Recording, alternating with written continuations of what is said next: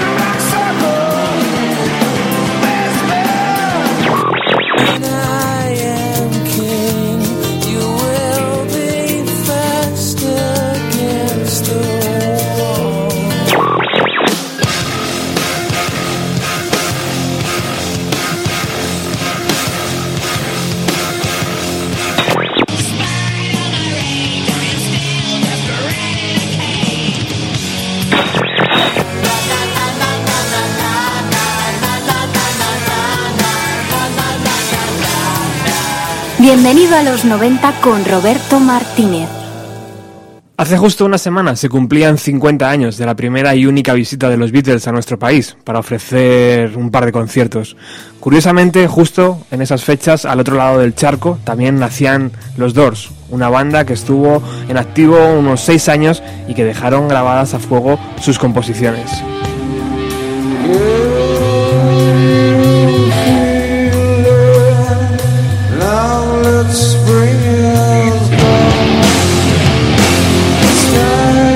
Influencia en los años 90 fue notable, con bandas como Nirvana, Pearl Jam, Stone Temple Pilots, Days of, the New o Soundgarden rindiendo pleitesía a la banda.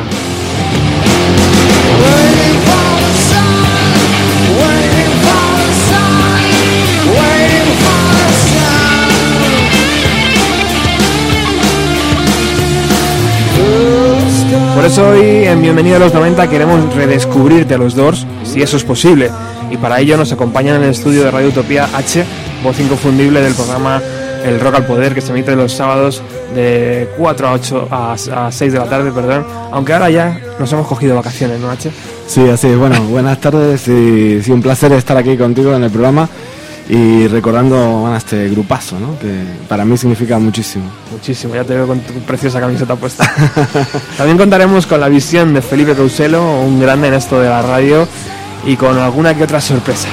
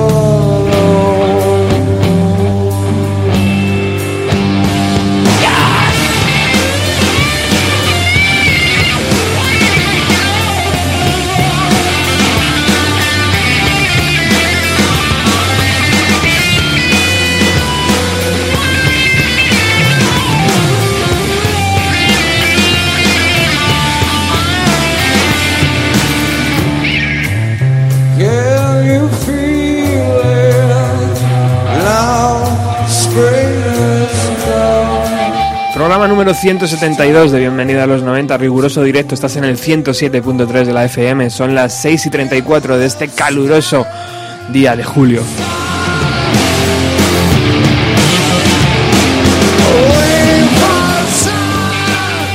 ¿Qué crees que invitaba a la gente de los años 90 como Son Garden, como Chris Cornell a cantar, a hacer esta preciosa versión de Waiting for the Sun de, de los Doors, H?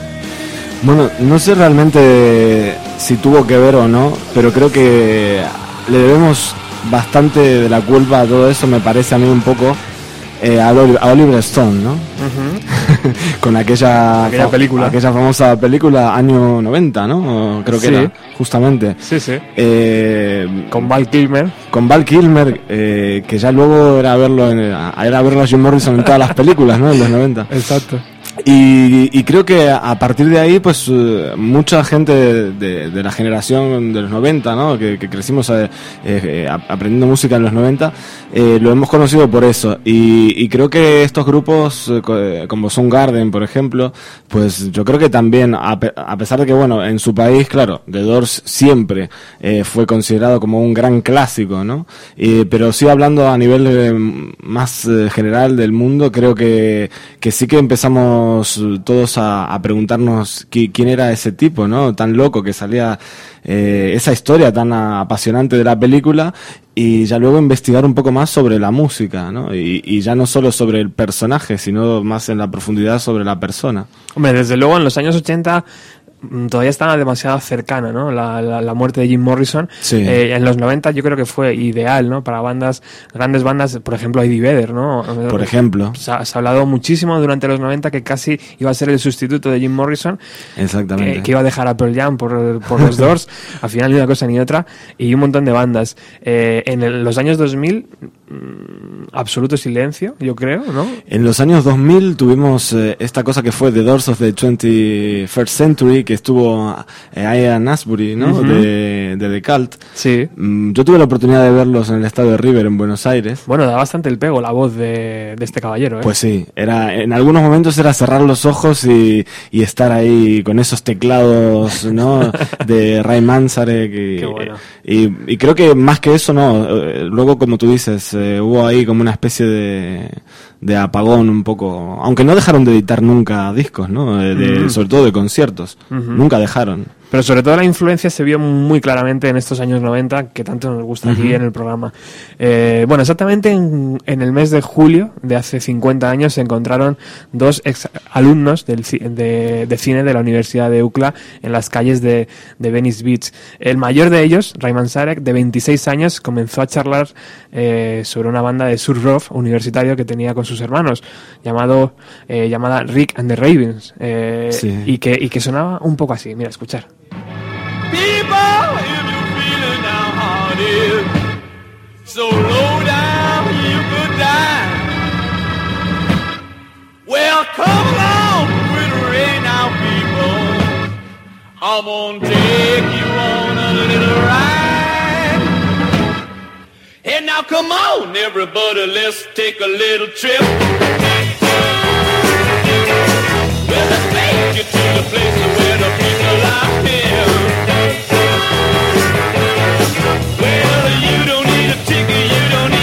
your name.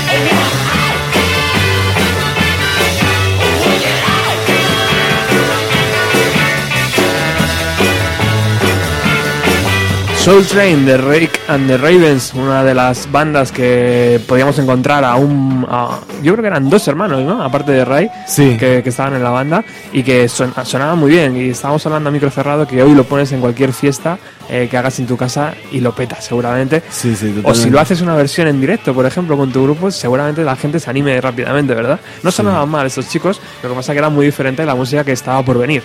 Exactamente, hay un corte más clásico, a pesar de que se, notaba cierto salvajismo en Ray, ¿no?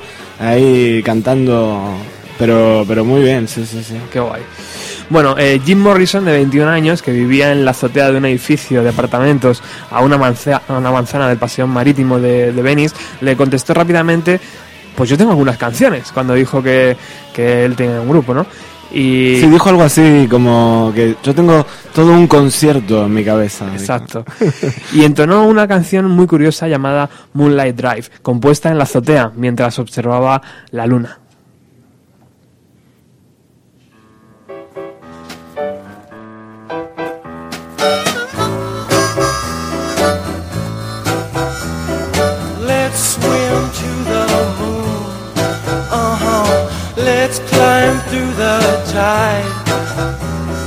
Penetrate the evening that the city sleeps to hide.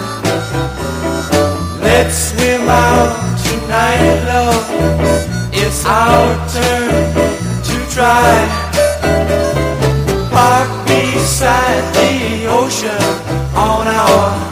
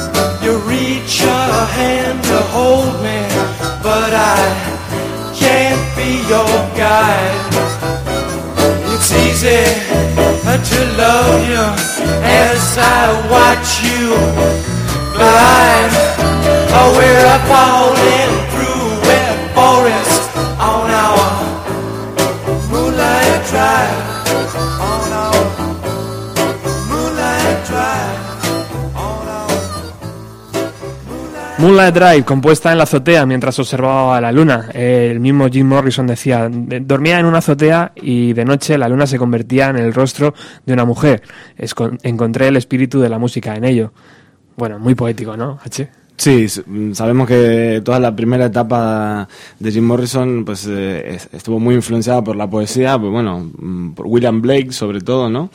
De hecho, bueno, tienes algo por ahí, el nombre del grupo, The Doors, era The Doors of Perception, era eh, al principio, luego eh, por una cuestión ¿no? de, de comodidad quedó en, en The Doors.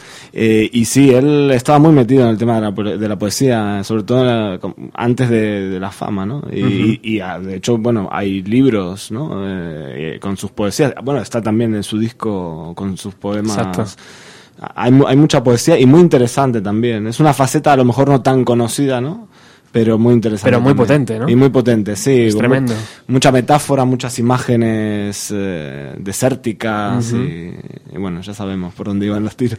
Bueno, Ray observó eh, magnetismo eh, en Jim y, y le invitó a unirse a los ensayos de los Ravens, ya que habían decidido acabar su andadura musical. O sea que un grupo eh, estaba a puntito de separarse y otro se estaba creando. El día 2 de septiembre de 1965, eh, Jim Morrison, Ray Manzarek y John Desmond, acompañados por Rick y Jim Manzarek, guitarra y armónica, eh, y de la bajista Patty Sullivan, grabaron unos 15 minutos de música con canciones como Moonlight Drive que acabamos de escuchar, Hello, I Love You, eh, Summer Almost Gone, My Eyes Have Seen You, Insane y esta In End of the, of the Night que para mí mm, tiene un sonido bastante peculiar y me gusta muchísimo.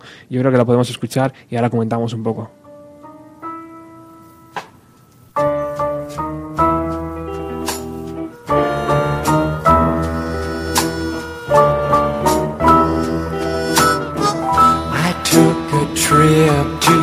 End of the night. End of the night. Night. I took a journey to the right midnight. Of the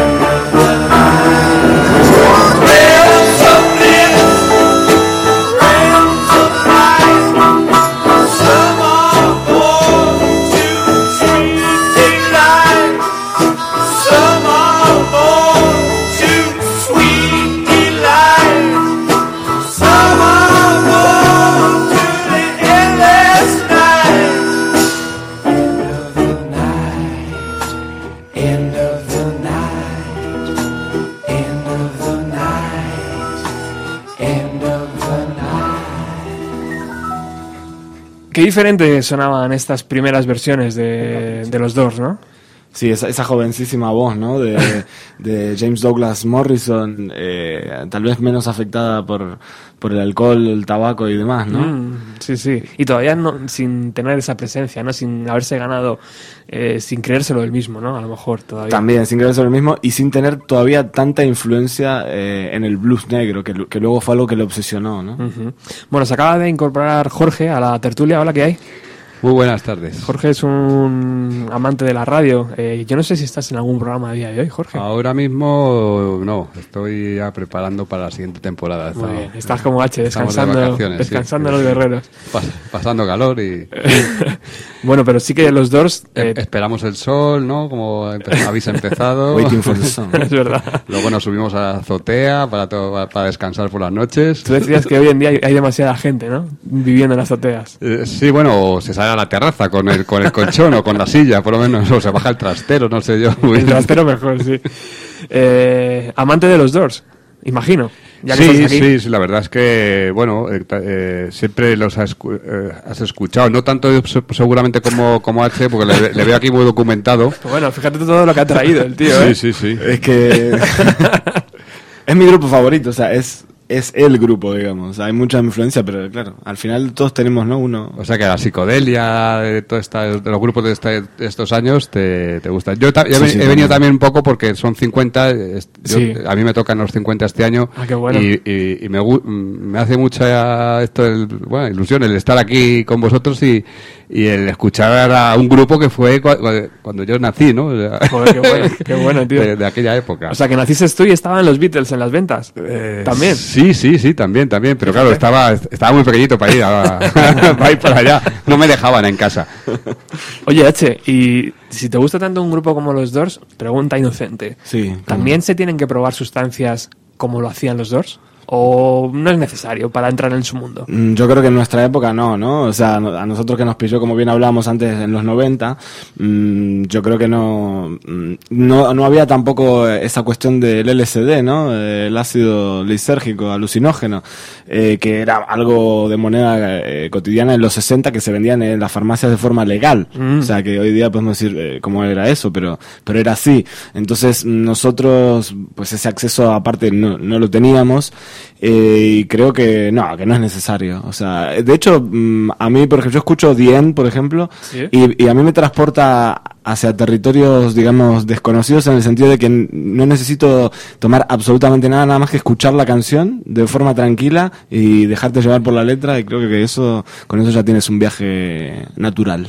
Bueno, Sí, pero bueno, eso, eso es a la hora de escucharlo. eh, pero ponte en el lado del que lo compone. O sea, para, para, eh, yo sí que creo que, que, que esta gente sacó, o sea, mucha gente ha sacado más cosas eh, de, internamente o de, sus- de sus sentimientos gracias a algunas, eh, a- algunas sustancias. En ¿no? esa época, bueno, la psicodelia va de eso, ¿no? O sea, era componer eh, a, a través de, justamente... de- abrir ca- caminos nuevos, ¿no? Sí, sí, sí. Las puertas de la percepción, ¿no? Sí, eso, la puerta de percepción, claro, porque además te- eh, lo que es el mecanismo del cerebro, que ahora se está estudiando mucho, eh, el- lo que es el, el movimiento de, la- del- de los, los impulsos que tengamos dentro, pues eh, seguramente se activarán de alguna manera, ¿no? Bueno. Sí, bueno, eh, Morrison, bueno, y también Manzare, que compañeros de, de, de la facultad, ¿no? De, de cine, eh, también eran amantes de Aldous Huxley, que aparte de haber escrito ese libro fantástico, eh, futurista, eh, eh, también escribió, pues eso, sobre, sobre la percepción, ¿no? Y, y incluso él mismo experimentó con la mescalina. Ahí te iba, otro que también le gustaba experimentar y abrir caminos. Sí, ¿no? sí, sí, exactamente. Y gracias a eso, Jim Morrison cogió el nombre de la banda, ¿no? Gracias a, a un poema de, de este Leonard Huxley, eh, que, que, se- que también se cogió influencia de, de otro grande, ¿no? Como William Blake. Sí. Vamos a poder escuchar eh, hoy aquí el poema entero eh, para hacernos una idea de lo que leía Jim Morrison en el año 1963, 64. un poquito. Seguramente por ahí. Un capricho memorable. Los profetas Isaías y Ezequiel cenaron conmigo y les pregunté cómo se atrevieron a afirmar tan rotundamente que Dios los habló y si al hacerlo no pensaron que serían malinterpretados y por ello causa de abusos. Isaías contestó, yo no vi a ningún Dios, ni escuché a ninguno por medio de una percepción orgánica y finita, sino que mis sentidos descubrieron lo infinito en todas las cosas, y como por entonces ya estaba convencido, y me mantengo firme en ello, de que la voz de la indignación sincera es la voz de Dios. No me importaron las consecuencias, y escribí. Entonces pregunté, ¿es que basta la firme convicción de que algo es tal cosa para que lo sea? Respondió, todos los poetas creen que sí, y en tiempos imaginativos esta convicción firme movió montañas, pero muchos no son capaces de estar firmemente convencidos de nada. Entonces Ezequiel dijo, la filosofía de Oriente enseñó los primeros principios de la percepción humana. Algunas naciones mantuvieron que el origen estaba en un principio y otras que en otro. Nosotros, los de Israel, postulamos que el genio poético, como lo llamáis ahora, fue el primer principio y que todos los demás se derivaron de aquel. Esta fue la causa de que despreciásemos a los sacerdotes y a los filósofos de otros países y de que profetizásemos que terminaría por demostrarse que todos los dioses tienen su origen en el nuestro y que todos son vasallos del genio poético. Esto era lo que nuestro gran poeta, el rey David, deseó tan fervientemente y lo que clama con tanto patetismo cuando dice que gracias a aquel somete a los enemigos y gobierna los reinos. Y tanto amamos a nuestro Dios que en su nombre maldijimos a todas las deidades de las naciones vecinas y afirmamos que se habían revelado. A partir de esas opiniones, el vulgo llegó a pensar que todas las naciones terminarían por someterse a los judíos. Esto, dijo, como todas las convicciones firmes, se ha hecho realidad, puesto que todas las naciones creen en el código de los judíos y adoran al Dios de los judíos. ¿Y acaso cabe mayor sumisión? Escuché esto con cierto asombro y debo confesar que quedé persuadido. Después de cenar pedí a Isaías que favoreciese al mundo con sus obras perdidas. Dijo que no se perdió, ninguna de igual valor. Ezequiel dijo lo mismo de las suyas. También pregunté a Isaías, ¿qué le hizo andar desnudo y descalzo durante tres años? Contestó, lo mismo que a nuestro amigo Diógenes, el griego. Entonces pregunté a Ezequiel, ¿por qué comió excrementos y yació durante tanto tiempo sobre su costado derecho e izquierdo? Contestó, por el deseo de elevar a otros hombres hasta una perfección de lo infinito. Esto lo practican las tribus norteamericanas, ¿y acaso es honrado quien se resiste a su genio o conciencia tan solo por disfrutar de una comodidad inmediata o de una gratificación? La antigua tradición según la cual el mundo se consumirá en fuego pasados 6.000 años es cierta, como es sabido a través del infierno. En ella también se ordena al querubín de la espada flameante que cese su custodia del árbol de la vida, y cuando lo haga, toda la creación se consumirá y aparecerá infinita y sagrada en vez de finita y corrupta, como aparece ahora. Esto vendrá a cumplirse mediante una mejora del goce de sentidos, pero antes debe erradicarse la noción de que el cuerpo del hombre está separado de su alma. Yo lo haré grabando con la técnica infernal, a base de corrosivos, en el que infiernos son saludables y medicinales, y que deshacen las superficies aparentes y muestran el infinito que se escondía en ellas. Si se limpiasen las puertas de la perfección, todas las cosas aparecerían ante el hombre como son, infinitas, porque el hombre se ha encerrado hasta el punto de ver todas las cosas a través de las estrechas grietas de su caverna.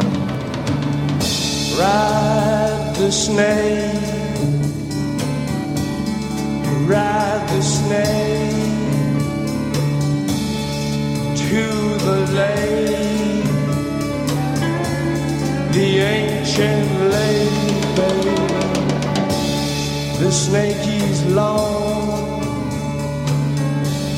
seven miles. Ride the snake. Buenas tardes, Roberto. Ya que estamos hablando de una banda como The Doors, es importante, es casi esencial, diría yo, teniendo en cuenta el sonido y el mensaje de la banda, hablar un poco de las influencias que iban a mover al principal letrista de la banda, Jim Morrison.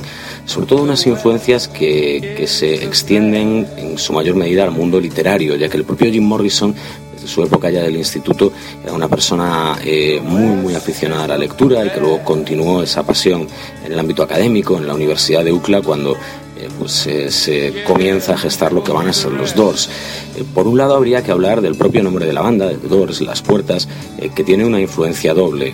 Para sacar este, este nombre, Jim Morrison cita un pasaje del libro Las Puertas de la Percepción de Aldous Huxley, un extraordinario escritor y destacado lisérgico, entre otras cosas, que a su vez citaba, citaba al genial poeta y artista William Blake, artista tan reverenciado eh, como referenciado en el mundo musical o cinematográfico. William Blake será fuente de influencia, por ejemplo, eh, para las eh, novelas de Aníbal Lecter y ese dragón rojo, que si recordáis la película, pues salía el grabado del propio William Blake y habrá sido influencia, entre otros, pues eh, para los propios U2 en sus últimos eh, discos, esas canciones de inocencia y de experiencia, en relación a los cantos de inocencia y de experiencia de, este autor, de William Blake. Pues bien, en aquel libro de, de Huxley, Las puertas de la percepción, se citaba a William Blake eh, de este modo. diciendo que si las puertas de la perfección se eliminasen, todo aparecería, aparecería al hombre tal y como es, infinito. A partir de ahí se genera ese nombre de, de The Doors y no será esta la única vez en la que la visión eh, mística y, simbolista eh, de muchos poemas de Blake se va a recrear en la manera de escribir letras de Jim Morrison, pero sería absurdo ceñirnos solo a la influencia de Blake, puesto que hay unas cuantas que van a marcar de verdad al propio Morrison. Por ejemplo, el filósofo Friedrich Nietzsche eh, y su visión eh, de la división de las cosas entre lo apolíneo y lo dionisíaco, entre eh, lo, lo correcto, lo, lo noble, por así decirlo, y todo aquello que es pasión, que no es razón, todo lo que es pasión y que escapa a ese, a ese control, a ese raciocinio. Del mismo modo, eh, Morrison va, va a ejemplificar en varios de sus temas esta división. Eh, pero como digo, es, es un universo muy amplio el que, el que llena la- las influencias de, de Jim Morrison. Quizá uno de los aspectos más destacados, eh, que además va a tener como consecuencia esa imagen de ese rey lagarto ¿no? de, de Morrison, van a ser los poetas malditos franceses, una serie de autores encabezados por supuesto por Arthur Rimbaud, eh, que, que va a dejar su huella, su impronta en la manera de escribir letras que va a tener Jim Morrison, porque si bien Rimbaud eh, escribía incluso en uno de sus poemas eh, que había inventado el color de las vocales, eh, va a intentar cambiar el aspecto de la poesía, cambiar su ritmo, su visión, su manera de reproducir sentimientos en papel. Tanto Arthur Rimbaud como Paul Verlaine, como Charles Baudelaire, por supuesto, y sus Flores del Mal van a causar un, un impacto enorme en Morrison que va a tratar de trasladar a sus letras eh, ese tipo de simbolismo tan profundo que caracterizaba a estos tres autores.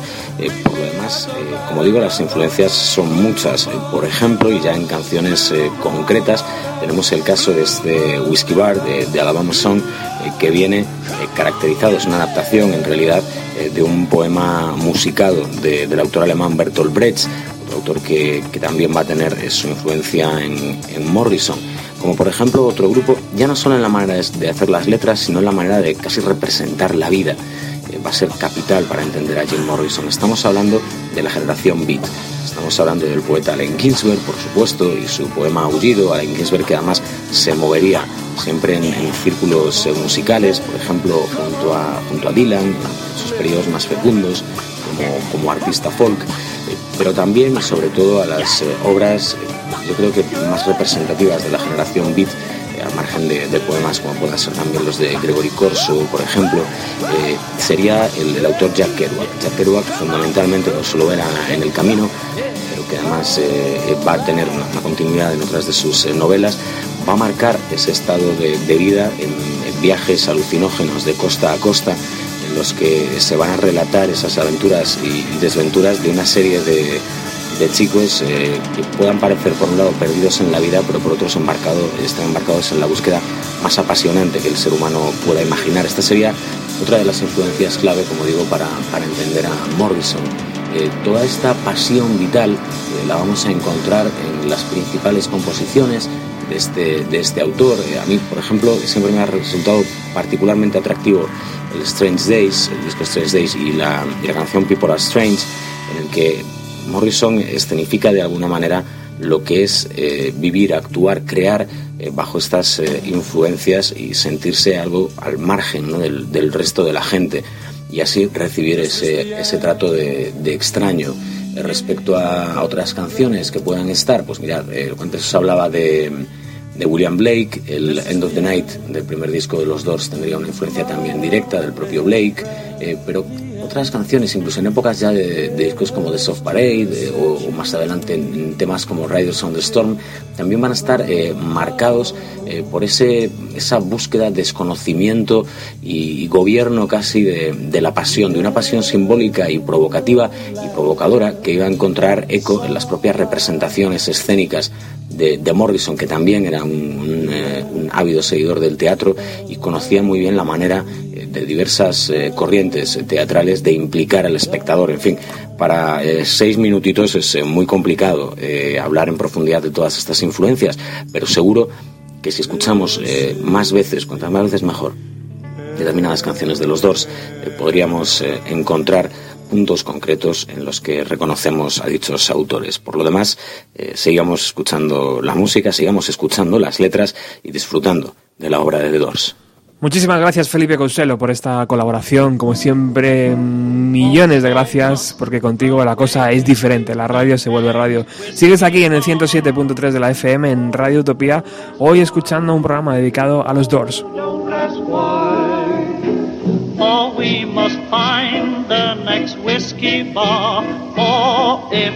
Don't ask why. For we must find the next whiskey bar. For if we don't find the next whiskey bar, I tell you we must die. I tell you we must die. I tell you, I tell you, I tell you we must die.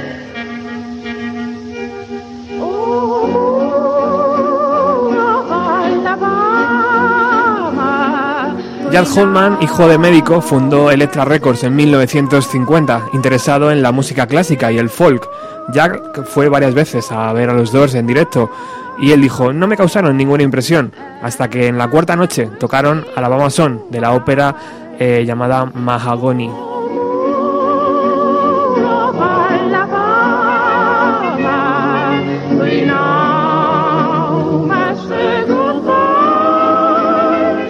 Gracias a aquella canción, los dos consiguieron su primer contrato discográfico, una reciente eh, formación, eh, llevaban poquísimo tiempo juntos y ya iban a grabar su primer LP.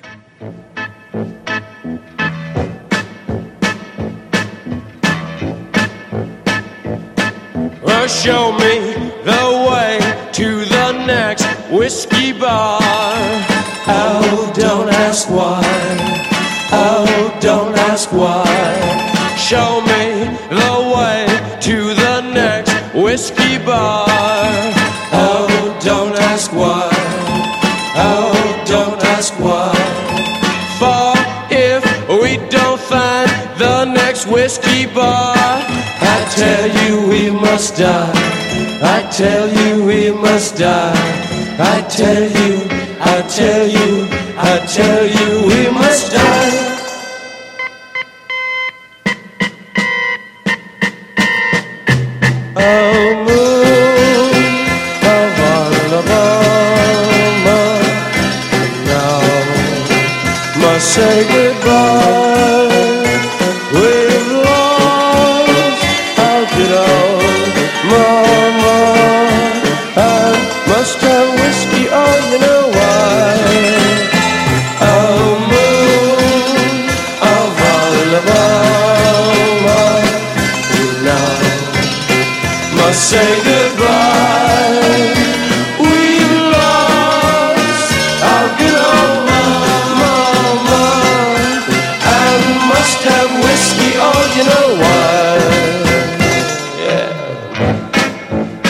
A la vez que los debut de Jefferson Airplane, los Cream de Eric Clapton o los Buffalo Springfield de Neil Young y de Stills, llegó el primer disco de los Doors. Electra, además se dice que envió junto al LP cajitas de hachís. No sé si eso eh, alguien lo ha podido colaborar, eh, imagino que no.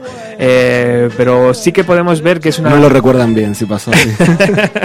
sí que podemos ver que es una colección de canciones justo eh, dos años después de, de crearse la banda, de esa conversación en, casi casual, ¿no? Ese encontronazo casual. eh, de repente la banda graba un primer LP potentísimo, ¿no? Eh, H. Un primer LP que hay, hay que tener en cuenta que descartan material, ¿no? También, o sea, ti- tienen esa posibilidad de, de no decir, bueno, vamos a grabar lo que tenemos, no, vamos a seleccionar y a grabar lo más significativo, ¿no? Eh, y con arriesga, bueno, con jugadas arriesgadas, ¿no? Como es eh, meter, eh, eh, por ejemplo, una versión del Alma de Fire que luego fue single cuando lo recortaron, ¿no? Hicieron el radio edit pero de seis minutos y medio, ¿no? Con un solo ahí impresionante. O cerrar el disco con una canción de 11, casi 12 minutos, 11 Claro, minutos estamos 35. hablando de, de los de finales de los 60. Estamos hablando del año 67. Es que es- eso era viable, eh, meter una canción de 12 minutos. No les importaba. Lo que pasa que el productor, eh, eh, Paul Rothschild, eh, él, él los había visto en directo varias veces y, y sabía lo que significaba End, ¿no? Y a- había sido partícipe de, aquel- de aquella famosa anécdota, ¿no? De cuando lo escuchan por primera vez decir, eh, Father, yes, son, I want to kill you, Mother, I want to fuck you all the night, baby, ¿no? Que ya, bueno, no hace falta que lo traduzcamos, ¿no? Pero, eh, entonces, mm, pues había que meterlo, ¿no? Había que, intentó, y creo que lo logró bastante bien, capturar eh, la esencia del directo de esa época. Me parece muy interesante lo que nos ha dicho Jorge antes eh, respecto a las grabaciones de estudio y los directos de los Doors. Eh, Jorge nos ha dicho, nos preguntaba eh, por qué ese misticismo alrededor de, mm, del ba- del- de la figura del bajo. Eh, ¿No, Jorge? Sí, bueno, es que he estado, la verdad es que no sabía este dato, pero eh, pues bueno, cuando se, se unieron hubo un bajista que pues no ha sido identi- identificado, ¿no? Y estas cosas que se- siempre quedan como en la, en la leyenda o Está en el fondo de un río. en el secreto por ahí, bueno, y que luego pues bueno, eh, la, la banda sí usó muchos bajistas, se tocaron en directo y tal y en grabaciones. Pero normalmente no llevaban un, un bajista en sus No, eh, actuaciones. eh, en- a ver, nunca hubo un bajista eh, como miembro estable o formal de los Doors. De hecho, toda la primera época ni siquiera en directo lo, lo utilizaban. Para eso tenía el sintetizador Ray Manzarek, ¿no? Que con su mano izquierda hacía las líneas del bajo y con su mano derecha las melodías del teclado, ¿no? Claro, me, ha- me ha chocado cuando he leído esto, no, no, no- me, lo, no me lo imaginaba. Incluso eh, cuando habéis empezado el programa habéis hablado de los años, no- de los años 90, de los Sí. grupos que esos grupos tocaban todos bajo. o Sí, sea, sí, sí, hay bajo metido ahí porque el, sonido es muy eh, es el vol- envolvente este, el bajo Ujú. sí te sí te, te crea esa atmósfera como más sí más más grave, ¿no? Eh, Sí, sí, eh, sí. Me ha chocado el, verlo, el, el- lo que estás comentando del sintetizador y todo eso. Yo creo que a muchos, no sé, tú, eh, Robert, bueno, ya eres un poco más joven que yo, a lo mejor, este, o estamos por ahí. Eh, al principio yo, a lo mejor a lo, con 10, 11 años escuché por primera vez a los Doors de casualidad, que había, había- por ahí mi hermano es mayor y había un cassette que le había dejado un tío que había venido de Estados Unidos, eh, ¿no? Era el primer disco. Eh, y claro, jamás te imaginabas lo- justamente la cuestión del bajo, ni te lo planteabas. Después, mucho tiempo después, conseguí un VHS de- del famoso concierto, el Absolutely Live, Ujú. que fue el, el- el primero que se editó en VHS eh, a color. Y ahí se lo veía a este hombre tocando así y te quedabas un poco ahí, pero entonces no hay bajo. ¿No? Y, entre tus colegas decías, mira, es que no tienen bajo, oh, no, no tienen bajo. Un No grupo sin bajo. no hace falta. Uno menos.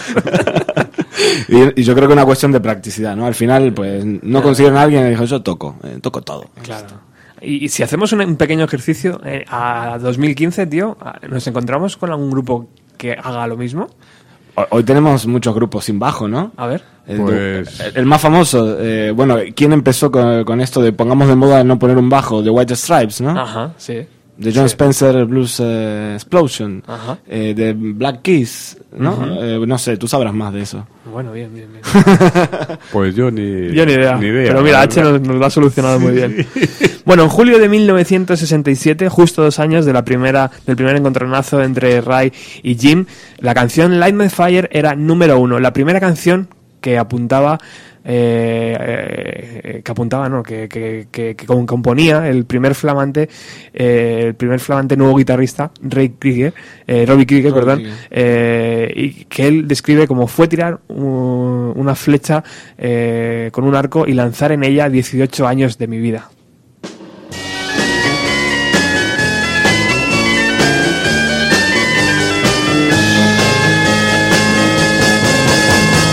Know that it would be untrue. You know that I would be a liar if I was to say to you, Girl, we couldn't get much higher. Come on, baby, light my fire. Come on, baby, light my fire. Try to set the night on fire. The time to hesitate is through. No time to wallow in the mire. Try now, we can only lose. And our love become a funeral pyre. Come on, baby, light my fire. Come on, baby, light my fire. Try to set the night on fire.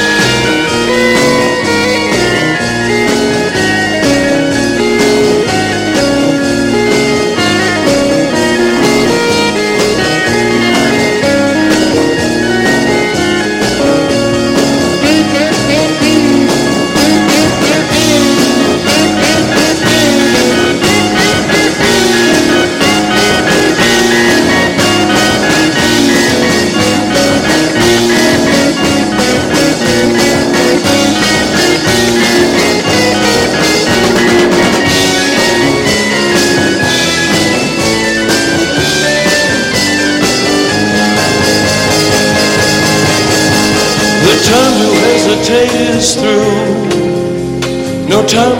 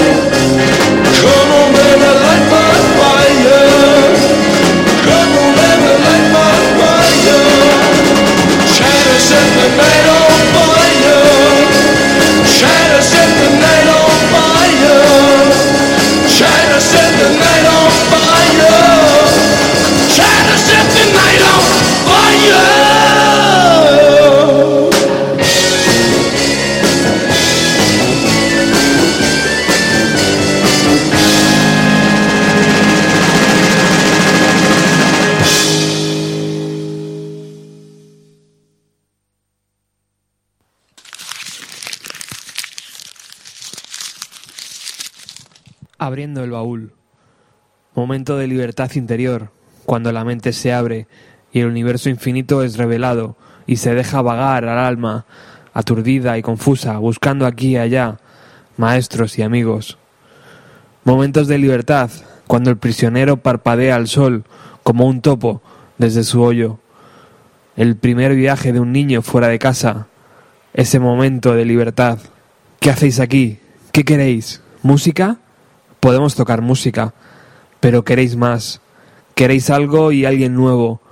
¿Tengo razón? Claro que sí. Yo sé lo que queréis.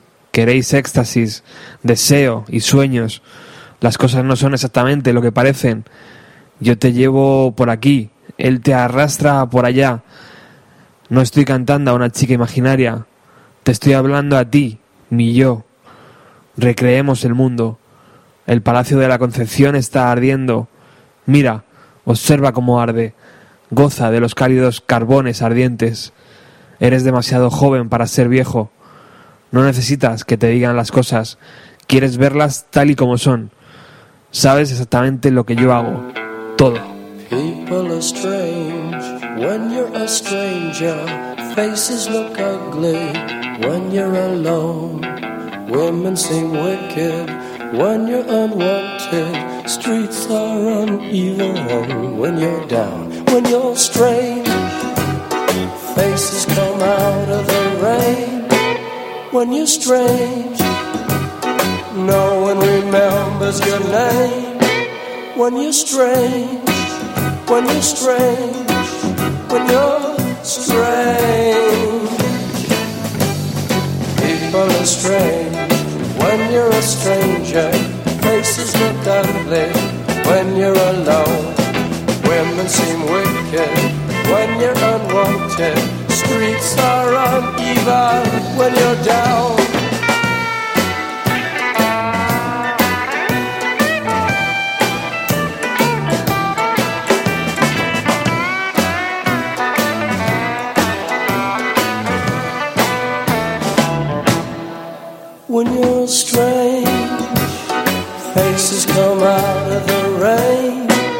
When you're strange, no one remembers your name. When you're strange, when you're strange, when you're strange.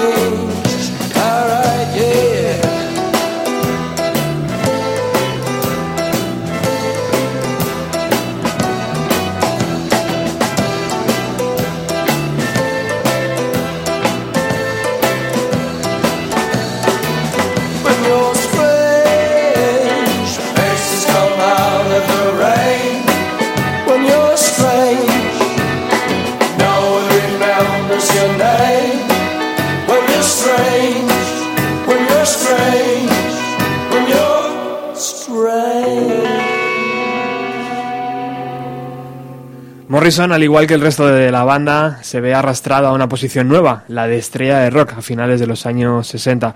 En el caso del cantante, su mayor influencia fue la de Elvis, eh, al que jamás conoció ni vio en concierto, eh, pero eh, sí que le versioneaba frecuentemente con una canción llamada Mystery Train, una canción que además el rey grabó como cara B de uno de sus singles eh, en 1955 y que fue escrita por Junior Parker. Otros artistas además que hicieron versiones de esta, de esta canción de Mystery Train fue Bob Dylan, Johnny Cash, The Band, Jerry García o Neil Young, entre otros muchísimos. La, figura de Jim Morrison, antes lo estábamos hablando a micro cerrado, ¿no? Como que eclipsó un poco la, la música de los Doors, ¿no? H, eh, eh, era tan potente esa imagen de, de ese joven cantante que, que- que casi tapaba los teclados y las guitarras y la batería de- del resto de sus, de sus compañeros. Sí, a ver, claramente se dieron cuenta de que, de que podían encontrar una imagen vendible, ¿no? Y fácil de reconocer y portada de revista, ¿no? Se dieron cuenta enseguida de eso, eh, sobre todo en, en esta etapa, ¿no? Recién escuchamos eh, eh, People Are Strange del, del disco del segundo, ¿no? Que es Strange Days, y ahí ya empezamos a ver esa esa famosa imagen, ¿no? Que, que Sí, luego cierta- fue estampada en todos los sitios. Bueno, creo que- de que Sí, tengo como puesta la camiseta, aquella, sí. ¿no? La que- Sí, sí, pero es cierta transformación de las de las primeras imágenes de cuando empieza el grupo, no eh, o sea, está Sí, sí, ya el- sí. el pelo así un poco más a lo a lo hippie, digamos. Es la desinhibición también de él, ¿no? Porque también se sabe que él al principio de los primeros conciertos cantaba de espaldas, por ejemplo, porque le daba vergüenza. Como las misas. Entonces, eh, también es su transformación en, en The Lizard King, ¿no? En el, en el Rey Lagarto. Eh, y sí que es cierto que, que detrás de, de ese, de ese gran icono de, de- del rock eh, estaban estos grandes músicos, ¿no? Como eh, Ray Manzarek en los teclados, eh, Robbie Krieger en las guitarras y John Desmond en, en la batería, con una escuela de jazz que se que en cada uno no Apor- aportaba ese, ese cóctel de, Bueno, de influencias. Brutal, ¿no?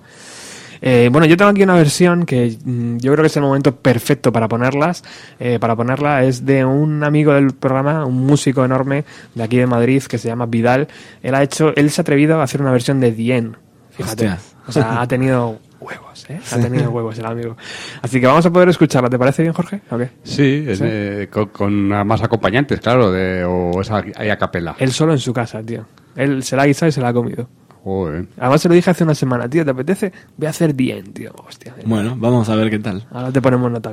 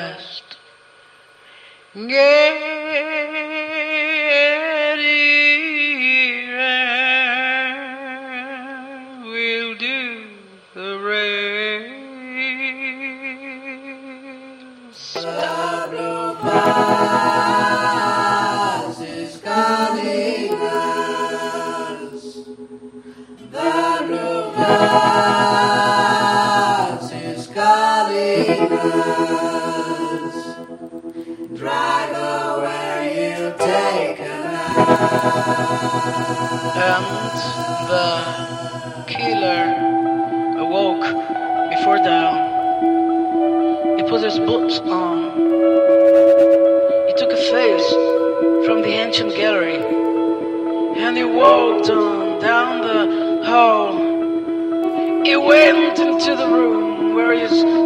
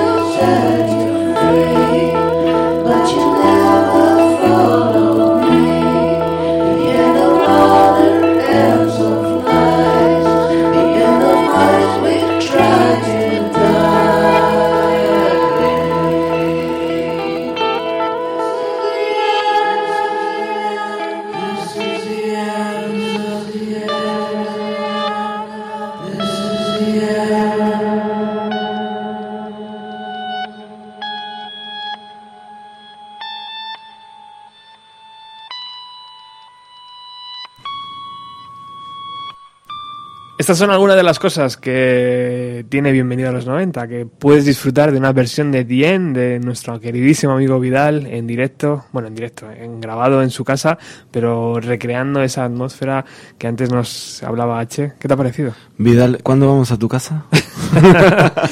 Excelente, no, muy bien, muy bien, impresionante, muy, Vidal es- muy, muy creativa realmente, no es fácil eh, rehacer, ¿no? Eh, canciones eh, Y- tan clásicas como esta. Y menos meterte con la de 12 minutos, ¿no? O sea, que puedes elegir otra y acortar, no sé. Exactamente, no, pero muy bien, muy bien. ¿Qué te ha parecido, Jorge? Pues eh, bien, bien, la, la ¿Sí? verdad es que es muy, no sé cómo, si- cómo denominarla así, mini- minimalista, ¿no? O algo así podría ser. Y lo, que quería preguntaros es en la, lo que es la, la letra de, de- me habéis dicho que es que es una, una película, yo veo aquí como que lo, lo incluye como un drama musical. Lo, lo, lo denomina aquí, incluso en el... en- La canción La Dien. canción Sí, Dien. la de Dien. Es, Eh, es su viaje por el desierto, ¿no? O sea, se supone que es la escribió después de, de haber hecho ese, ese viaje lisérgico a través del desierto de Arizona y ahí describe pues, eh, diferentes situaciones, ¿no? Es- lo más famoso es lo de la serpiente de siete millas, ¿no? Y, Pero vamos, que es un texto, eh, es un texto largo, Es un es- texto o sea, largo, tienes que tener memoria como para... o sea, no, eh, lo digo por, por este... esa- eh, Eh, el que le ha hecho la versión, Vidal, sí. Vidal, pues que bueno, que también tiene... Yo, yo no soy de los que me acuerdo de una letra yo me la sé de memoria, por ejemplo. Me la sé de memoria, Sí. sí. O sea, De- no es ningún mérito, digamos. Demuéstralo, coge la guitarra. No, es broma. Die- otra, Es otro broma. bien, ¿no? Y hacemos un programa todo de bien. Dien y sus caras. Bueno, vamos a continuar porque nos comen los minutos y ya sabéis cómo es esto. No queremos hacer segundas partes. Aunque si hay que hacerlas, se hace. Eh, el, 9, el 9 de diciembre de 1967 los dos ofrecieron un concierto en el New Haven Arena de Connecticut. Antes del concierto, Morrison se divertía junto a una chica en las duchas del camerino de la banda. Un policía les sorprendió no reconoció al cantante y le gaseó. Gaseó a la, a la pareja, se, supo- se supone, con, con un frasco de gas pimienta. Durante el concierto, Morrison dio rienda suelta a su lengüita, esa que la tenía afilada, y, dice- y comentó a la audiencia, os contaré algo que me ha sucedido hace una hora. Me divertía con una chica cuando llegó uno de esos cerdos vestidos de azul. Ese cerdo me roció los ojos con gas. Esos cerdos vestidos de, de azul con sus sombreriti- sombreritos y evidentemente, a partir de ahí se acabó el concierto. Eh, los policías empezaron a girar al cantante. Había un- Bueno, también decir que, que ya había, en todos los conciertos de ellos había como una especie de bloque de policías. ¿eh? Eso es más punk que eso. No, hay- no hay nada, ¿eh, Alex? Total, total, Pero- es verdad. Jim Morrison esa noche fue arrestada, eh, arrestado eh, antes de finalizar el concierto por incitar a un motín, por indecencia y por obscenidad pública. Eh, de nuevo, eran los últimos, los últimos años de los 70, de los 60, ¿no? Sí, no sería la. Bueno, fue una de las primeras veces. Luego está el famoso incidente de que se supone que, que sacó su miembro viril, ¿no? Se supone. al finalmente está probado, por lo menos en, en lo que yo he leído, y, y está eh, también en el libro este que, que os quería recomendar. Sí. Que, que se llama El Enigma Jim Morrison, mito y leyenda eh, de un dios de rock de Stephen Davis. Eh, es un libraco, es uno de los últimos y más actualizados con mucha investigación, que finalmente dicen que, que no, que lo que sacó y, y era una broma de él, eh, fueron sus dedos, ¿no? A través de, de sus pantalones. Siempre haciendo ese teatro, ¿no? Que Exactamente. bien, hacía Morrison. Sí, en el muchas escenario. veces era irónico también. Bueno, incluso hay muchas grabaciones de los directos donde él es muy irónico. ¿No? La famosa eh, Adolf Hitler is alive, I slept with her last night. O sea, Adolf Hitler está vivo, eh, dor- dormí con ella anoche. O sea, Bueno, eh, es que sobre eso también se- hay, hay teorías. O sea que, bueno, eh, eh, lo, lo de los dedos estos pegajosos también en aquella época los, los Rolling Stones también hicieron una cosa con los dedos pegajosos. Sticky ¿no? fingers, ¿no? Qué gran época, ¿no, tío? Ojalá Sí. hubiera una máquina para volver atrás, ¿no? Ojalá, ojalá. Bueno, vamos a escuchar material que ha traído H en vinilo. Eh, vamos a escuchar esta 5 to 1, que fue la canción que utilizó Morrison para da- dar eh, rienda suelta a su lengua y criticar a todos los policías que había en el, en el pabellón. The Waiting for the Sun, tercer disco.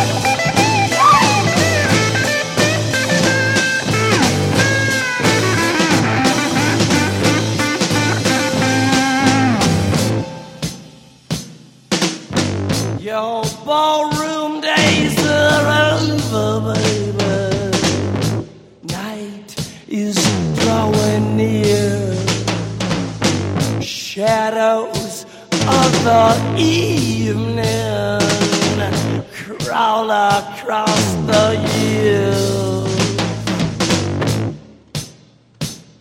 Yeah, walk across the floor with a flower in your hand. Trying to tell me no one understands. Trading your hours for a handful of dimes. Gonna make it, baby, in our prime. Come together one more time. Get together one more time. Get together one more time. Get together. Get together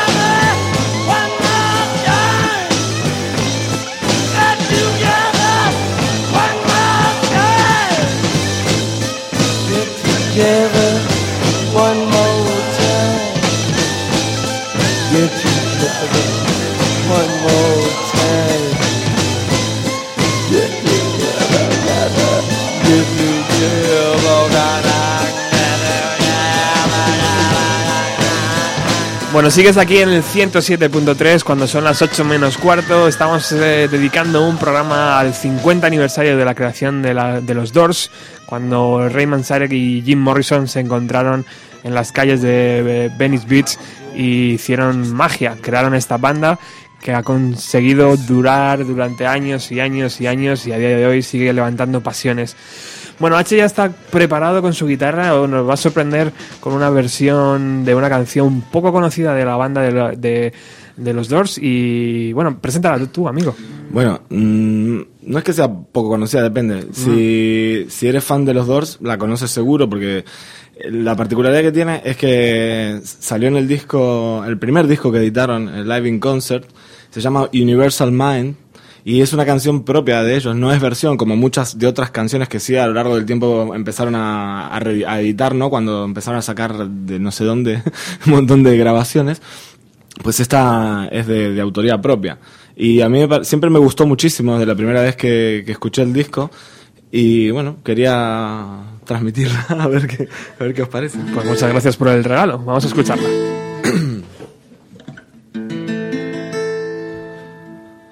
I was doing time in the universal mind. I was feeling fine. I was turning keys. I was setting people free. I was doing alright. Then you came along with a suitcase and a song. Turned my head around. Now I'm so alone, just looking for a home in every place I see. I'm the freedom man.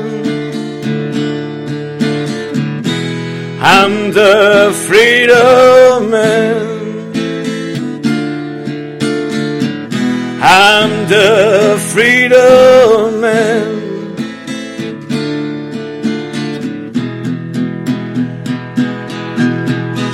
I was doing time in the universal mind. I was feeling fine. I was earning keys. I was setting people free.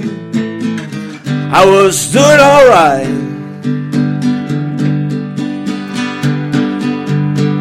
Then you came along with a suitcase and a song and turned my head around.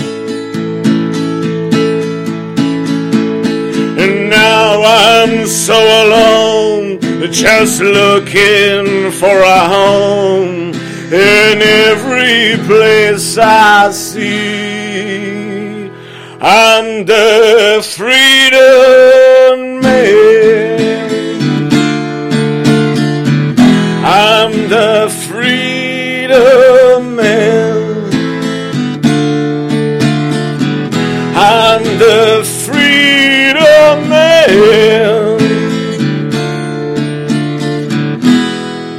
That's how lucky I am.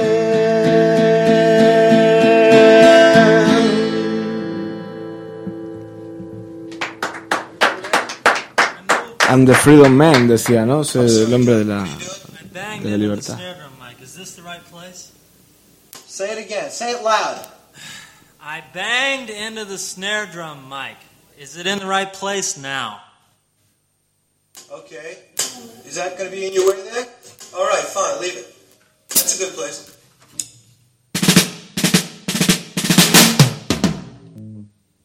Three.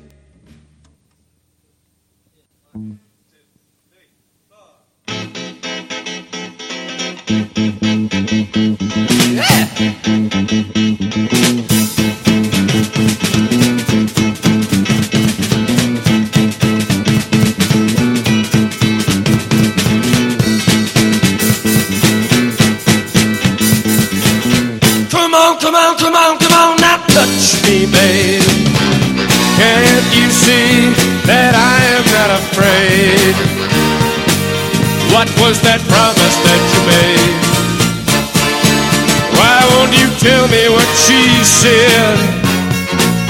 What was that promise that you made?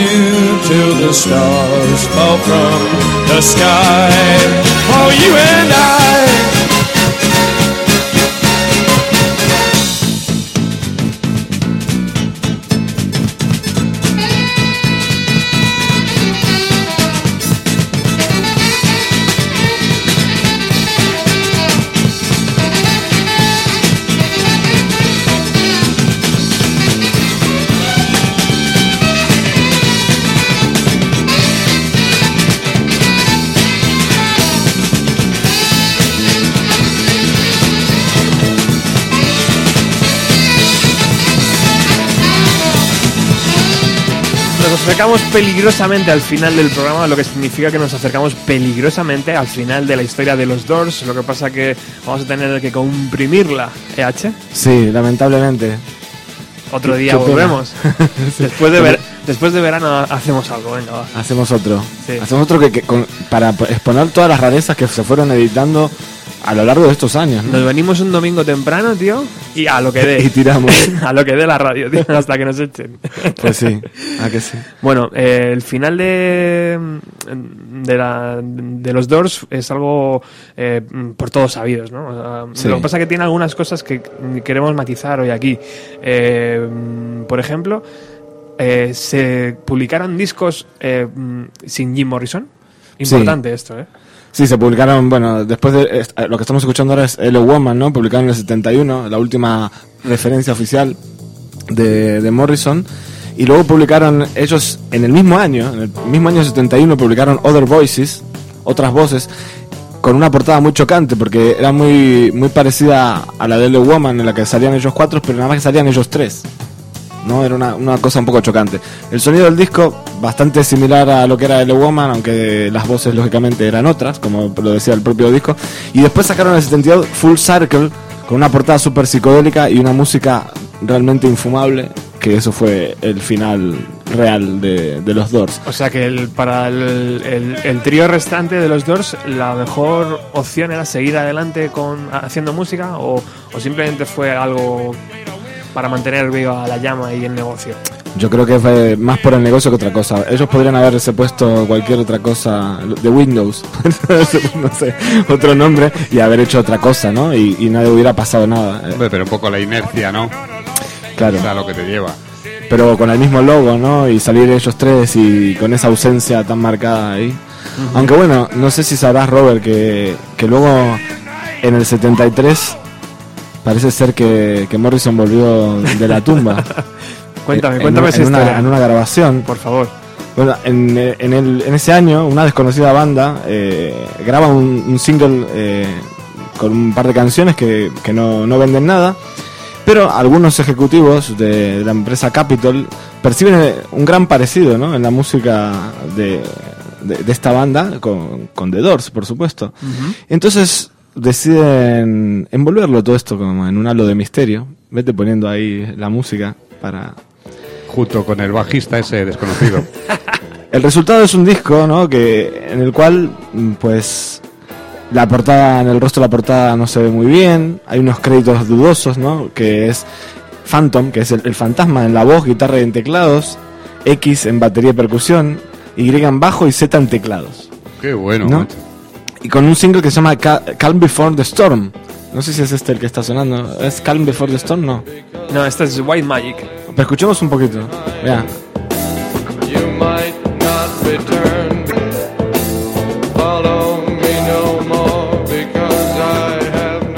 Recordamos que Bueno. Morrison muere en el 71. Exactamente. Y este disco es del 70 73. 73. Bueno, una época que, que no había internet, ¿no? Lógicamente, y se, y se jugaba mucho con el anhelo de, de- de los fans de oír de nuevo a Jim Morrison. Y, y la verdad que no es de extrañar que finalmente un poco de atención en, en los fans de los Doors se tuvo, en los más crédulos, ¿no? Eh, de que podía estar vivo y compraron este disco, ¿no? Eh, realmente, bueno, pasaron muchos años y, y por delante, incluso hasta el propio Ray Manzarek llegó a, a dudar y decir si estaba vivo o no, y a que a lo mejor vivía, no sé, en algún sitio de todos esos que le decía, todo el tiempo le decía, qué buen sitio este para irse a vivir, ¿no? Siempre en los últimos años le decía. Bueno, entonces, Sí, con Hitler, ¿no? Que estuvo con. Estaba cenando un día con él.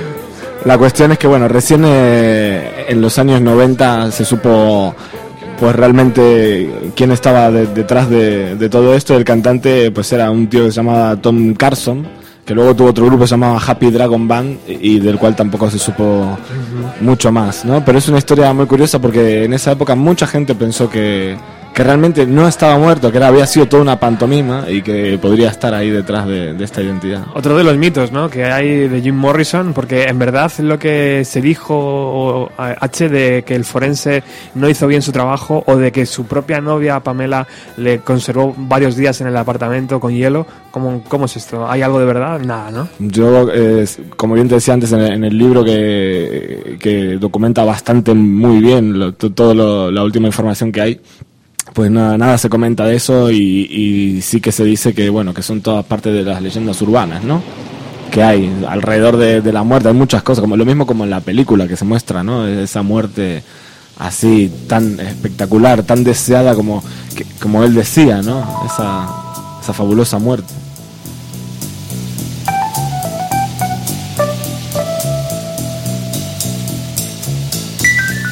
Y otro que entra en el club de los 27.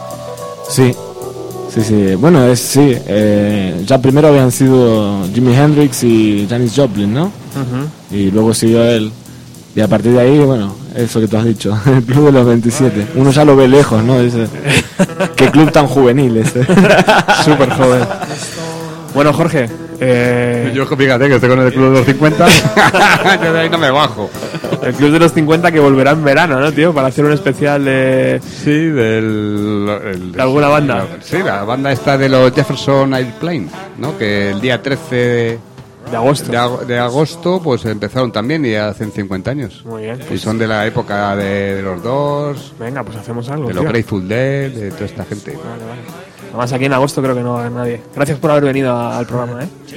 Ah, gracias a ti por, por invitarme. Jorge, eh, este H. Nada, un placer, como siempre. Bueno, en este caso, con primera vez como... Vaya descubrimiento, tío, ¿eh? No sabía que te gustaban tanto los dos. Pues ya, ya lo sabes. Lo del domingo va a haber que hacerlo, ¿eh? Eso, eso vamos a tener que hacer. Nos ha quedado muchísimo material fuera que, había- que he traído y tal. Eh, habrá que hacerlo, habrá que Ya, hacerlo. Muchas gracias por la versión y por haber venido. Nada. Volvemos el próximo jueves con más música de los años 90. Os dejamos con esta preciosa canción llamada Riders on the Stone.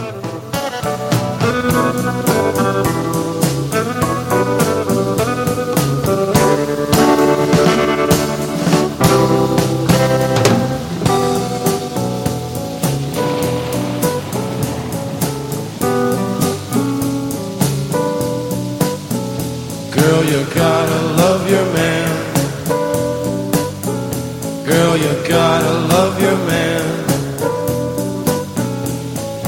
Take him by the hand. Make him understand.